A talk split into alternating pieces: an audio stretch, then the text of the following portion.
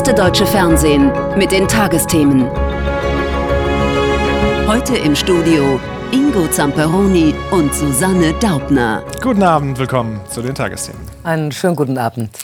Es ist sicherlich der wichtigste Artikel im NATO-Vertrag, Artikel 5, der den Bündnisfall regelt und mit einem Grundsatz zusammengefasst werden kann, einer für alle, alle für einen. Doch das muss man nicht nur wollen, das muss man auch können. Und da hat die Bundeswehr bekanntlich eine Menge Nachholbedarf, was die Wehrfähigkeit der Truppe betrifft. Immerhin, Deutschland meldet dem transatlantischen Bündnis heute erstmals seit drei Jahrzehnten wieder geplante Verteidigungsausgaben in Höhe von 2% des Bruttoinlandsprodukts. Also dem Ausgabenziel, das sich die NATO ja selbst gesteckt hatte und das nun 18 der 31 Mitgliedstaaten erreichen. Doch nicht nur um Wehretats ging es beim Treffen der NATO-Verteidigungsminister in Brüssel, auch um die jüngsten Zweifel an Sicherheitsgarantien der USA und um das gerade gestartete größte Manöver des Bündnisses seit Ende des Kalten Kriegs. Bettina Scharkus. Emden in Niedersachsen. Mehrere hundert britische Militärfahrzeuge landen an. Von hier aus geht es Richtung Osten nach Polen. Die Truppen sind Teil des größten NATO-Manövers seit Ende des Kalten Krieges. Mehr als 30 Nationen üben gemeinsam den Ernstfall. Diese Bilder, die wir jetzt sehen, äh, erinnern ja teilweise den einen oder anderen an, an äh, Übungen, die schon in den 80er Jahren stattgefunden haben. Wir üben jetzt wieder mit einer Zahl, die wirklich äh, enorm ist. 90.000 äh, Soldaten aus den verschiedenen NATO-Ländern werden in den nächsten Wochen und Monaten von Deutschland aus äh, in Europa äh, gemeinsam üben und trainieren, um eben die Verteidigungspläne der NATO dem Praxistest zu unterziehen. Das Militärbündnis will Stärke zeigen, nicht nur, weil US-Wahlkämpfer Donald Trump am Wochenende die Beistandspflicht der NATO in Frage gestellt hatte.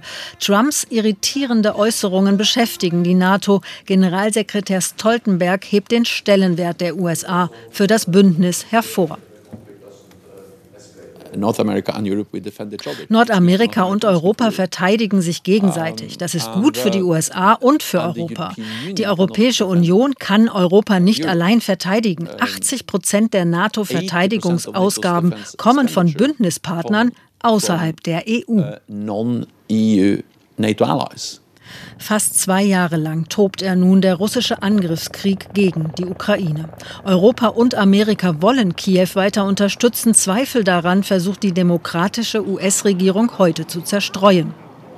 Wir werden weiter dafür sorgen, dass die Ukraine auch in den kommenden Monaten alles bekommt, was das Land braucht, um Russlands illegalen Angriff zurückzuschlagen. Wie grausam der Kreml ist, das zeigt sich ganz klar in diesem weiteren Kriegswinter. Die NATO rüstet auf. Erstmals seit vielen Jahren hält Deutschland wie auch die Mehrheit der Bündnismitglieder das Ziel ein, mindestens zwei Prozent des Bruttoinlandsprodukts für das Militär auszugeben. Die Bundesregierung überspringt die Zwei-Prozent-Marke knapp. Mit einem Schmunzeln bitte nicht ganz ernst nehmen. Es gibt in Niedersachsen, ich bin ja Niedersachse, den schönen Spruch, ein gutes Pferd springt nicht höher, als es muss. Wir sind über 2 Prozent, das ist die Botschaft. Ob es nun 2,12 oder 2,02 sind, sind Fragen des Berechnungsmodus. Andere Länder sind da viel ehrgeiziger. Estland, das mit Russland eine gemeinsame Grenze hat, fordert viel mehr Geld für die Bündnisverteidigung. Zwei Prozent für Verteidigung ist das absolute Minimum, um unsere Verpflichtungen zu erfüllen und die NATO-Truppen zu stärken und zu erneuern. Uh, Bei der NATO-Großübung spielt Deutschland eine wichtige Rolle. 12.000 Männer und Frauen der Bundeswehr sind mit dabei. Sie proben den Ernstfall Krieg in Europa. Und darüber habe ich am Abend mit Bundesverteidigungsminister Boris Pistorius am Rande der Konferenz in Brüssel gesprochen. Guten Abend, Herr Pistorius. Guten Abend, Herr Zamperoni. Wie entsetzt waren Sie, als Sie die Worte von Donald Trump gehört haben, wer nicht genügend zahle in der NATO, der könne nicht mit dem Schutz der USA rechnen, im Gegenteil, mit dem solle Russland machen, was es wolle. Naja, überrascht war ich jedenfalls nicht. Wir kennen solchen Töne und äh, wir müssen sie einerseits äh, zur Kenntnis nehmen, aber andererseits uns davon auch nicht beirren lassen in dem, was wir in Europa zu tun haben. Und was ist das, was wir in Europa zu tun haben? Unsere Hausaufgaben, was unsere Verteidigung angeht, was wir in den letzten zehn Jahren zum Teil schon hätten machen können und müssen, aber nicht gemacht haben, Äh, das 2-Prozent-Ziel ist ein Beispiel davon. Deutschland erreicht das in diesem Jahr erstmals wieder, wie viele andere NATO-Nationen in Europa übrigens auch. Und das sind wichtige Signale auch in Richtung unserer amerikanischen Alliierten in der NATO. Das sind die Signale, auf das es jetzt ankommt, auf Gelassenheit, die Dinge zu tun, die zu tun sind, aber sich nicht ins Boxhorn jagen lassen von solchen Aussagen des möglich, möglicherweise künftigen republikanischen Präsidentschaftskandidaten. Zumindest führen solche Aussagen dazu, dass dieses unerschütterliche Vertrauen in die Sicherheitsgarantien der USA zumindest Risse bekommen. Und wenn Sie sagen, wir machen jetzt endlich unsere Hausaufgaben, muss man dann Trump anderes herum nicht fast schon dankbar sein, dass er die Europäer dazu bringt, jetzt endlich mal ernsthaft über die Hausaufgaben, über gemeinsame europäische Sicherheitsstrukturen nachzudenken? Äh, nein, so würde meine Begeisterung nicht gehen. Wir müssen nicht dankbar sein, sondern äh, das haben auch schon Amerika andere amerikanische Präsidenten vorher angemahnt und das zu Recht. Und wir haben ja jetzt nicht erst angefangen nach den Äußerungen von Trump, sondern in den letzten Jahren aufwachsend. Und man muss es nochmal deutlich sagen, äh, mir, mir jagt das keinen besonderen Schrecken ein, ehrlich gesagt, weil ich mir ziemlich sicher bin, dass die Mehrzahl der Verantwortlichen in den Vereinigten Staaten von Amerika sehr genau wissen, was sie an ihren transatlantischen Partnern in Europa haben, was sie an der NATO haben.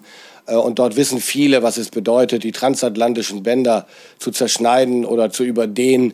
Wer das tut, der gefährdet eigene geopolitische und strategische Interessen und am Ende sägt er den Ast ab, auf dem er sitzt. Also ich muss wirklich sagen, das sind Äußerungen, die man zur Kenntnis nehmen muss. Wir müssen einfach bei uns bleiben und nicht wie das Kaninchen auf die Schlange starren.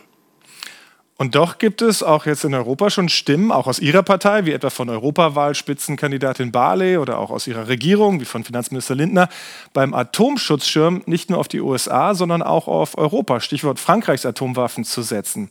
Sie bezeichnen diese Debatte als unnötige Eskalation, aber ist sie angesichts der wachsenden Bedrohung auch durch Russland in Europa nicht eine notwendige Debatte? Also zunächst mal habe ich gesagt, das ist eine unnötige Eskalation der Debatte. Das muss man nochmal deutlich unterscheiden. Und zum anderen, das Thema ist so komplex. Es geht nicht einfach nur um den Vergleich von Atomwaffen mit Atomwaffen der Amerikaner und der der Franzosen oder der Briten.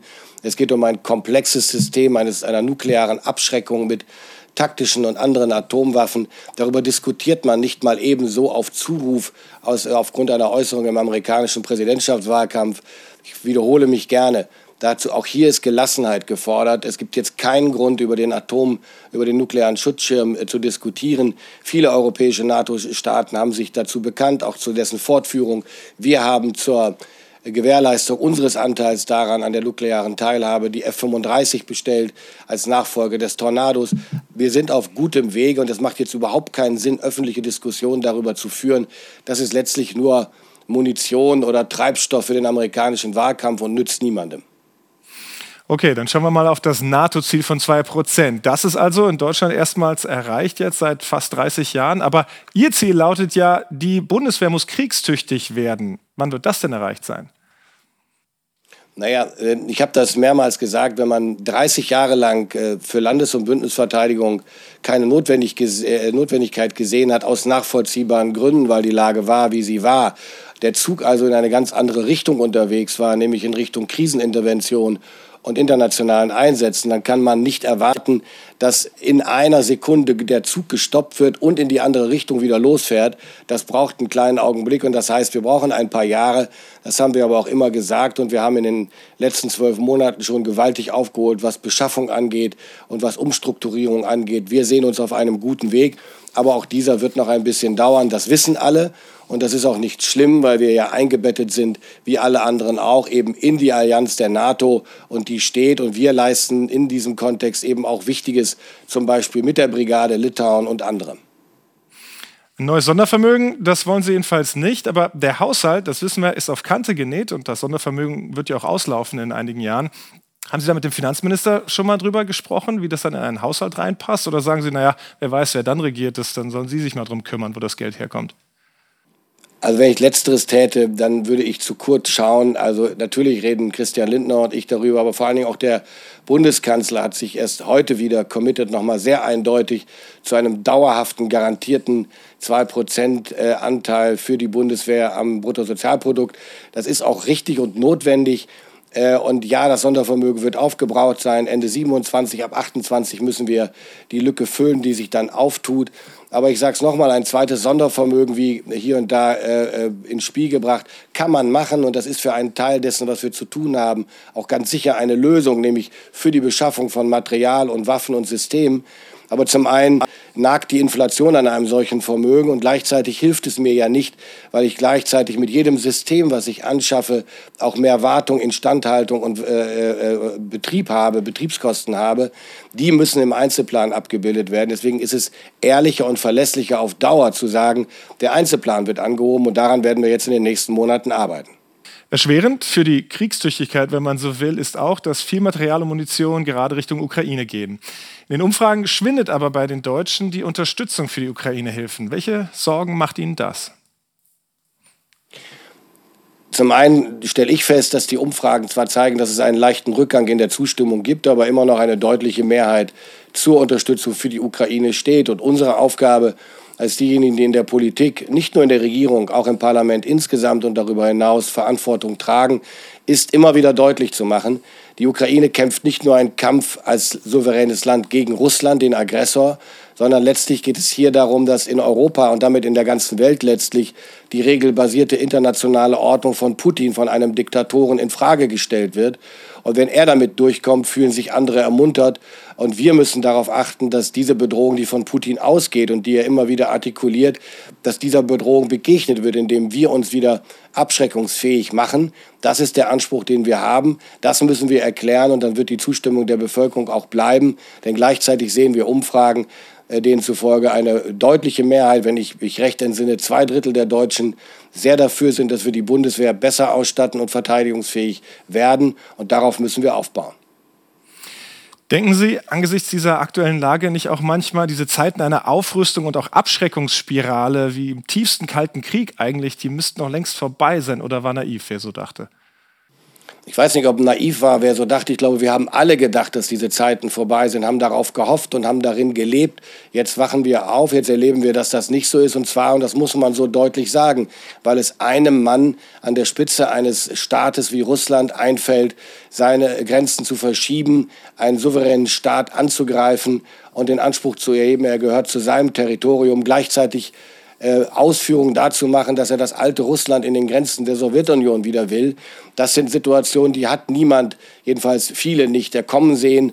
Und darauf müssen wir uns jetzt einstellen. Und ja, ich wünschte mir auch, es gäbe keine Notwendigkeit für Deterrence und Defense, also Abschreckung und Verteidigung.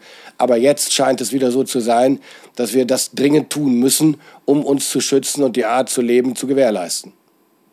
Sagt der Verteidigungsminister. Herr Pistorius, danke für das Gespräch. Sehr gerne, Herr Zamperoni. Es ist durchaus auch verbaler Mist dabei, wenn alljährlich die Parteien am Aschermittwoch glauben, so richtig die Sau rauslassen zu müssen, um der politischen Konkurrenz einen mitzugeben. Man mag sich gegenseitig auf den Acker gehen, meist sind am nächsten Tag die Sprüche dann aber schon wieder vergessen. Doch jetzt, wo in den vergangenen Wochen auch schon mal der real dampfende Misthaufen als Protest gegen die Ampelregierung ausgekippt worden ist, Tja, da bleibt es nicht beim Schlagabtausch der Parteien. Über einen Aschermittwoch, an dem längst nicht alles vorbei ist, berichtet Johannes Reichert. Der politische Aschermittwoch, ein deftiges, im besten Fall amüsantes Kräftemessen der Politiker. Doch in diesem Jahr liegt eine Schwere über dem politischen Spektakel.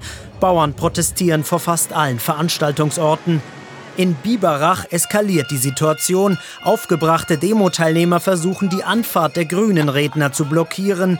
Polizisten werden beworfen, zwei verletzt. Die Scheibe eines Dienstwagens des Bundeslandwirtschaftsministeriums geht zu Bruch. Die Stimmung teils aggressiv. Die Polizei setzt vereinzelt Pfefferspray und Schlagstöcke ein. Am Ende sagen die Grünen aus Sicherheitsgründen ihren politischen Aschermittwoch in Baden-Württemberg ab. Der Landwirtschaftsminister warnt vor Pauschalisierung. Die, die da jetzt über die Stränge geschlagen haben, das ist nicht die deutsche Landwirtschaft. Und ich bitte wirklich alle, äh, da sehr präzise zu sein. Das waren einzelne äh, die sich da so benommen haben, die tun der Landwirtschaft keinen Gefallen. Der Vorfall überschattet den ganzen Tag. Der FDP-Chef verurteilt die Ausschreitungen. Grüne Bevormundung erlebe er täglich, so Lindner in Potsdam. Aber in dieser Demokratie muss es immer gewaltfrei möglich sein, seine linken Ideen vorzutragen, selbst dann, wenn andere es nicht mögen. Auch bei der CSU in Passau zeigen die Bauern Präsenz, hier friedlich. Der bayerische Ministerpräsident geht die Grünen in der Regierung hart an. Nein, ihr seid nicht unser Feind. Ihr seid nur schlecht. Ihr seid grottenschlecht. Und darum müsst ihr endlich die Regierung abgeben, liebe Freunde und Freunde aus der Ampel. Es ist Zeit für einen Wechsel in Deutschland. CDU-Chef Friedrich Merz bleibt bei seinem Auftritt im thüringischen Apolda zurückhaltend und fordert einen Mentalitätswandel. Wenn wir das erhalten wollen, unsere Freiheit, den Frieden, den Wohlstand, die Sozialpolitik, alles, was dazugehört, dann wird das nicht mit weniger Anstrengung und mit weniger Arbeit gehen. Wir werden uns in den nächsten Jahren wieder etwas mehr anstrengen müssen. Für die SPD sendet Lars Klingbeil in Vilshofen bissige Kommentare in Richtung Union. Eine Partei, die jetzt unter Markus Söder und Friedrich Merz sich beleidigt wie ein kleines Kind in die Schmollecke stellt und sagt, wir machen da nicht mehr mit. Das kann nicht der Anspruch einer demokratischen Opposition in diesem Land sein, liebe Genossinnen und Genossen. Die müssen aufhören, beleidigte Leberwurst zu sein. Großes Interesse in Passau beim Aschermittwochs Neuling, das Bündnis Sarah Wagenknecht, Blasmusik und Defiliermarsch für die Namensgeberin Wagenknecht bespielt ihr Lieblingsthema bitte keine deutschen Waffen mehr und bitte keine Außenpolitik mehr, die auf Konflikteskalation setzt, sondern eine Friedenspolitik.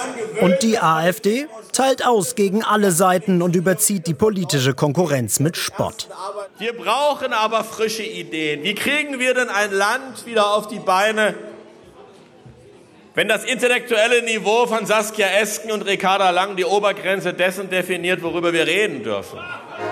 Ein politischer Aschermittwoch mit weniger Spektakel und größerer Polarisierung als in den Jahren zuvor. Für die Gastgeber wäre es ein wichtiger Schritt auf dem Weg zu ihrem Kriegsziel, die Terrororganisation Hamas zu zerschlagen. Für den Gast aus Deutschland wäre es eine humanitäre Katastrophe im Gazastreifen. Eine mögliche Bodenoffensive der israelischen Armee rund um die südliche Grenzstadt Rafah, wo sich Hunderttausende Zivilisten geflüchtet haben. Vor diesem Hintergrund ist Außenministerin Annalena Baerbock zum bereits fünften Mal seit dem Terrorangriff der Hamas nach Israel gereist. Neben ihrem Amtskollegen traf sie diesmal auch Ministerpräsident Benjamin Netanyahu. Über eine schwierige diplomatische Mission Claudia Buckenmeier. Die deutsche Außenministerin weiß, das werden keine leichten Gespräche. Viele fragen sich, ob ihre intensive Reisediplomatie überhaupt was bringe. In Israel ist sie seit dem Terrorangriff der Hamas bereits zum fünften Mal. Bei ihren Gesprächen wird sie immer wieder mit den Bildern der Geiseln konfrontiert. Deren Leid ist in Israel präsent. Zugleich hat Baerbock auch andere Bilder im Kopf. Bilder wie diese hier vom Leid der Palästinenser in Rafah. Sie hofften dort sicher zu sein. Nun müssen sie wieder fliehen vor einem drohenden Angriff der israelischen Armee. Diese Frau klagt, wo sollen wir hingehen? Wir wissen nicht wohin. Ein Balanceakt für die deutsche Ministerin, immer darauf bedacht, den richtigen Ton zu treffen. Wir können dieses Leid nur beenden, wenn wir es für Israelis beenden und für Palästinenser gemeinsam beenden. Und deswegen ist es kein einfacher Weg, es ist ein unglaublich harter Weg. An dessen Ende aus ihrer Sicht die Zwei-Staaten-Lösung stehen muss. Dass der israelische Premierminister einen solchen Plan nicht unterstützt, weiß die deutsche Politikerin. Sie trifft ihn zum ersten Mal seit dem 7. Oktober. Das Gespräch dauert deutlich länger als geplant. Vor allem sei es um die Verbesserung der humanitären Lage in Gaza gegangen und die Geiselbefreiung. Es liegt ein katarisch-ägyptischer Vorschlag auf dem Tisch, wie eine Feuerpause und Geiselfreilassung verknüpft werden könnte. Hierin liegt eine Chance. Wir müssen sie gemeinsam ergreifen. Offen lässt sie, was Netanyahu davon hält. In der israelischen Gesellschaft werden Baerbocks Besuche wenig wahrgenommen, aber in der Regel begrüßt. Ich denke, Deutschland hat getan, was es kann. Jedes Land hat seine Grenzen, wie es auf die Realitäten in einem anderen Land einwirken kann. Aber Deutschland macht viel, einiges im Verborgenen, vieles öffentlich. Die israelische Öffentlichkeit sollte zuhören, was führende Politiker der Welt uns sagen. Sie kommen nicht hierher, um alles abzulehnen. Sie kommen hierher, weil sie versuchen, sich um uns zu kümmern. Baerbock hat bewusst das Gespräch mit dieser israelisch-palästinensischen Organisation gesucht. Morgen will sie auch im israelischen Fernsehen auftreten und ihre Position erläutern. Und jetzt weitere Nachrichten des Tages, Susanne, mit dir. Die ukrainische Armee hat nach eigenen Angaben ein weiteres russisches Kriegsschiff im Schwarzen Meer zerstört. Der ukrainische Militärgeheimdienst veröffentlichte diese Aufnahmen, die den Angriff auf das Landungsschiff Cäsar Kunikow zeigen sollen. Demnach wurde es vor der von Russland annektierten Halbinsel Krim von Seedrohnen getroffen. Das russische Militär bestätigte die Angaben nicht. Die Bundesregierung rechnet für dieses Jahr mit einem deutlich schwächeren Wirtschaftswachstum als erwartet. Die Konjunkturprognose werde von 1,3 auf 0,2 Prozent gesenkt, kündigte Bundeswirtschaftsminister Habeck an. Als Grund nannte er unter anderem fehlende Wachstumsimpulse aufgrund hoher Zinsen. Er warb erneut für eine Reform der Schuldenbremse und mehr Investitionen. Der Volkswagen-Konzern prüft die Zukunft seiner Geschäfte in der chinesischen Provinz Xinjiang. Grund sind neue Berichte über mögliche Menschenrechtsverletzungen in der von Uiguren bewohnten Region. Im Sommer hatten VW-Prüfer beauftragt, den Vorwürfen nachzugehen. Sie hatten damals keine Hinweise auf Zwangsarbeit finden können. Mehr dazu jetzt von Markus Gürne aus der Frankfurter Börse. Volkswagen prüft nach eigenen Angaben verschiedene Szenarien. Von der Umstrukturierung bis hin zur Aufgabe scheint alles möglich. Eine Entscheidung sei noch nicht getroffen. Zu den laufenden Gesprächen wollte sich ein VW-Sprecher nicht äußern. Der Konzern hatte das Werk in der von Uiguren bewohnten Provinz Xinjiang 2013 eröffnet und stets Wert darauf gelegt, dass die Kontrollmehrheit der chinesische Partner SAIC habe. Nachdem das Handelsblatt heute über neue Vorwürfe beim Bau einer Teststrecke berichtet hatte, zieht sich nun ein erster Anbieter nachhaltiger Publikumsfonds aus VW-Beteiligungen zurück. Auch mehrere Politiker hatten VW zuletzt aufgefordert, das Engagement in der Provinz zu beenden. Bei der Präsidentenwahl in Indonesien hat sich Verteidigungsminister Prabowo zum Sieger erklärt. Er liegt laut Nachwahlbefragungen mit rund 58 Prozent der Stimmen vor seinen Konkurrenten. Prabowo galt als Favorit. Kritiker werfen ihm Menschenrechtsverletzungen während der Diktatur in der Suharto-Ära in den 80er und 90er Jahren vor. Das offizielle Wahlergebnis soll im März verkündet werden. Bei der Siegesfeier für die Kansas City Chiefs nach dem Gewinn des Super Bowl sind Schüsse gefallen. Laut Feuerwehrangaben kam ein Mensch ums Leben, mindestens neun Personen wurden verletzt. Die Polizei nahm zwei Bewaffnete fest. Die Fans wurden aufgerufen, die Gegend schnellstmöglich zu verlassen. Wenn Tennisbälle auf Rasen fliegen und liegen, dann gibt es meist nur eine weltbekannte Erklärung dafür, das Tennisturnier in Wimbledon mitten im Sommer. Doch seit Wochen fliegen die gelben Filzbälle auch hier bei uns mitten im Winter. Und zwar dann, wenn eigentlich das runde Leder über das Grün rollen sollte. Als Protest der Fans gegen die Deutsche Fußballliga und ihren Plan, gemeinsam mit Investoren eine Vermarktungspartnerschaft einzugehen. Mitte Dezember hatten die Profivereine das mit Zweidrittelmehrheit ja beschlossen. Doch nun könnte der Deal platzen, denn einer der möglichen Investoren zieht sich zurück. Das wird von vielen Fans zumindest als Satzgewinn gefeiert. Jens Eberl. Über Tore können sie bei Fortuna Köln jubeln, über den geplanten Investoreneinstieg weniger. Weil die DFL nur für die erste und zweite Liga zuständig ist, wird hier in der Regionalliga West von dem Geld nichts ankommen. Dennoch sorgt das Thema hier am Rande des Spiels im Wegberg Beek für intensive Diskussionen. Ich kann die Fans verstehen, aber ich bin halt der Meinung, um mithalten zu können europäisch, ist es notwendig, einen Investor mit ins Boot zu nehmen. Sonst äh, werden wir auf Dauer der Zeit auf verlorenen Posten stehen. Es kann nicht sein, dass die auf einmal alles in die Hand nehmen, wie die Scheiß in, in Asien, äh, aus Asien kommen und auf einmal den ganzen Verein übernehmen und den Fans jegliche Mitsprache und jegliche Gewalt nehmen. Im Dezember haben die Clubs diesen Plan der DFL verabschiedet. Zur Vermarktung der Medienrechte der ersten und zweiten Bundesliga gründet die DFL eine Tochtergesellschaft und verkauft davon für 20 Jahre einen Anteil von maximal 8 Prozent an einen Investor. Die damit erzielten Erlöse von bis zu einer Milliarde Euro sollen dazu genutzt werden, um die erste und zweite Liga attraktiver und wettbewerbsfähiger zu machen, so die DFL. Viele Fans sehen das allerdings anders. In vielen Stadien gibt es seit Wochen Protestaktionen. Da fliegen Schokogoldmünzen oder Tennisbälle auf den Rasen. Die Bundesliga-Partie zwischen Union Berlin und Wolfsburg am Wochenende steht sogar kurz vor dem Abbruch. Die Fans befürchten, dass vor allem die großen Clubs von dem Geld profitieren. Immer dann, wenn mehr Geld in den deutschen Fußball kam, hat es zu einer Monopolstellung einiger weniger Vereine geführt. Das heißt, mehr Geld kann nicht die Lösung sein. Die Lösung kann nur sein, wieder mehr Wettbewerb hinzukriegen, einen integren Wettbewerb hinzukriegen und damit auch den deutschen Fußball wieder spannender zu machen.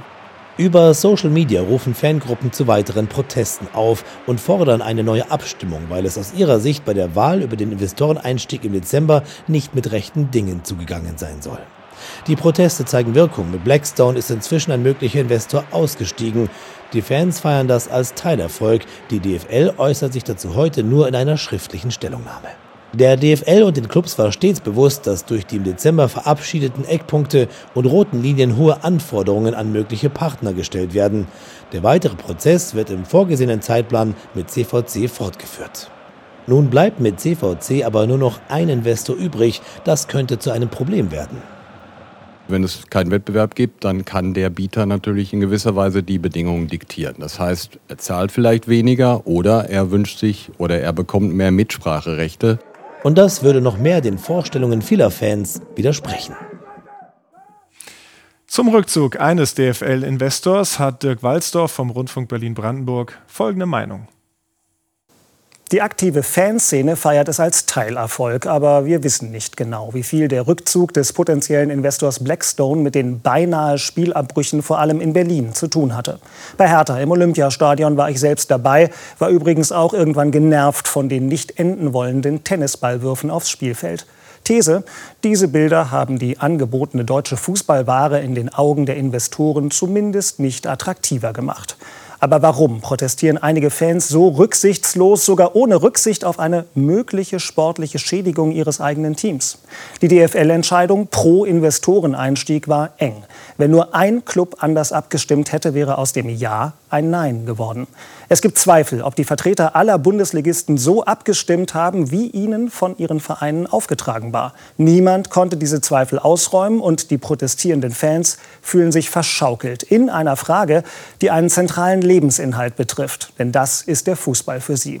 So kann die DFL zwar versichern, dass es rote Linien gibt, wenn ein Investor einsteigt, zum Beispiel was neue Anstoßzeiten oder Ligaspiele im Ausland angeht. Aber die aktive Fanszene glaubt den Fußballmächtigen zurzeit nichts mehr. Die Mehrheit aller Fußballfans in Deutschland wirft in den Stadien keine Tennisbälle, aber sie steht laut einer neuen Umfrage einem Investoreneinstieg auch klar kritisch gegenüber.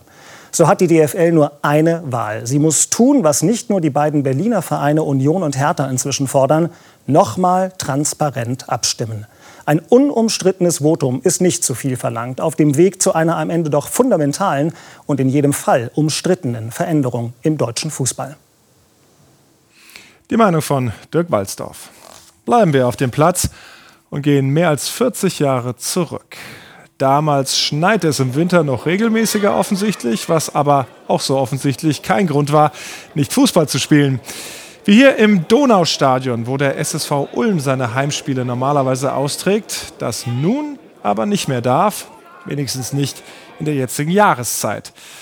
Denn dem Stadion in Ulm fehlt so eine Konstruktion wie diese hier. Eine Rasenheizung, mit der Schnee und Eis dann kein Thema mehr wären. Die Vorschriften, die aktuellen, die sagen nun mal, wer die ab der dritten Liga nicht hat, der muss seine Heimspiele woanders austragen. So wie jetzt eben die Ulmer, die diese Saison drittklassig spielen. Christine Becker hat mittendrin und mit Ulmer Fans erlebt, wie das ist, wenn daheim nicht daheim ist. Hier rollt der Ball. Hier rollt er nicht. Hier jubeln sie. Hier jubeln sie nicht. Auf einem Parkplatz in der Nähe des Ulmer Donaustadions sammeln sich die Fans. Dritte Liga, eigentlich ein Heimspiel des SSV Ulm. Doch in ihr Stadion können sie aktuell nicht. Stattdessen helfen die Fanclubs bei der Reisevorbereitung. Wenn man ins Stadion geht, hat man immer seine Routine. Man trifft sich mit den Freunden davor in der in der Kneipe, wo man sich immer trifft und geht dann zusammen rein. Und jetzt trifft man sich halt an einem Parkplatz, fährt erstmal mit dem Bus in eine andere Stadt. Also es ist halt nicht das Gleiche. Nicht das Gleiche, weil der Verein seine Heimspiele in diesem Winter nicht in Ulm spielt, sondern nach Aalen muss. Mehr als eine Stunde Fahrt. Ja, als Heimspiel ist natürlich blöd, aber man muss das Beste draus machen. Es ist halt nervig, dass natürlich Tag im Prinzip den ganzen Tag äh, aufgewendet wird für ein Fußballspiel, dass man früh aufstehen muss. Donaustadion ist natürlich unser Heimstadion. Da sind wir schon immer gewesen. Das ist natürlich schon ein ganz anderes Feeling. Da kommt schon ganz andere Euphorie auf. Das Ulmer Donaustadion in unfreiwilliger Winterruhe. Ulm ist in die dritte Liga aufgestiegen. Da verlangt der DFB im Winter eine Rasenheizung, die man hier nicht hat. Es gehe um Verlässlichkeit, sagt uns der DFB, dass keine Spiele ausfallen. Vor allem aber geht es ums Geld durch die Fernsehübertragungen. Weil das Stadion der Stadt gehört, muss die nun ran. Finanzbürgermeister Martin Bendel ist nicht begeistert. Wenn ich daran denke, wie viel Klimaschutzinvestitionen wir tätigen müssen in all unsere Schulen, in unsere Kindergärten, in unsere Dienstgebäude. Und hier machen wir jetzt eine Investition mit fast anderthalb Millionen Euro, um einen Rasen zu beheizen. Ich glaube, das ist nicht wirklich sinnvoll. Im Ulmer Fanbus Richtung Aalen. Sie haben sich mit der Pendelei abgefunden, aber die Rasenheizungspflicht finden doch einige fragwürdig. Regeln sind natürlich dazu da, dass man sie beachtet, aber so eine Regel macht halt nicht unbedingt Sinn. Weil was will ich denn mit einer Rasenheizung? Das gehört einfach insgesamt äh, lockerer gestaltet. Weil kann nicht jeder kleine Verein aufsteigen und sich eine Bodenheizung leisten. Ankunft in Aalen. Weil der hiesige Verein vor einigen Jahren mal in der zweiten Bundesliga war, ist der Rasen hier beheizbar. Was heute gar nicht nötig ist. 10 Grad, kein Eis in Sicht. Knapp 6000 Ulmer Fans sind zum Spiel gegen Ligakonkurrenten Waldhof Mannheim angereist. Bei so einem Derby wäre in Ulm der Fanblock voll. Erstmal haben wir nur die Hälfte an Zuschauer. Also fehlt uns pro Spiel ein, ein äh, mittlerer fünfstelliger Betrag, der an Zuschauereinnahmen äh, verloren geht. Wir haben natürlich hier höhere Kosten aufgrund äh, der Stadionmiete etc. Immerhin, die Fans, die da sind, jubeln und leiden wie zu Hause. Fußball, das Spiel der Emotionen.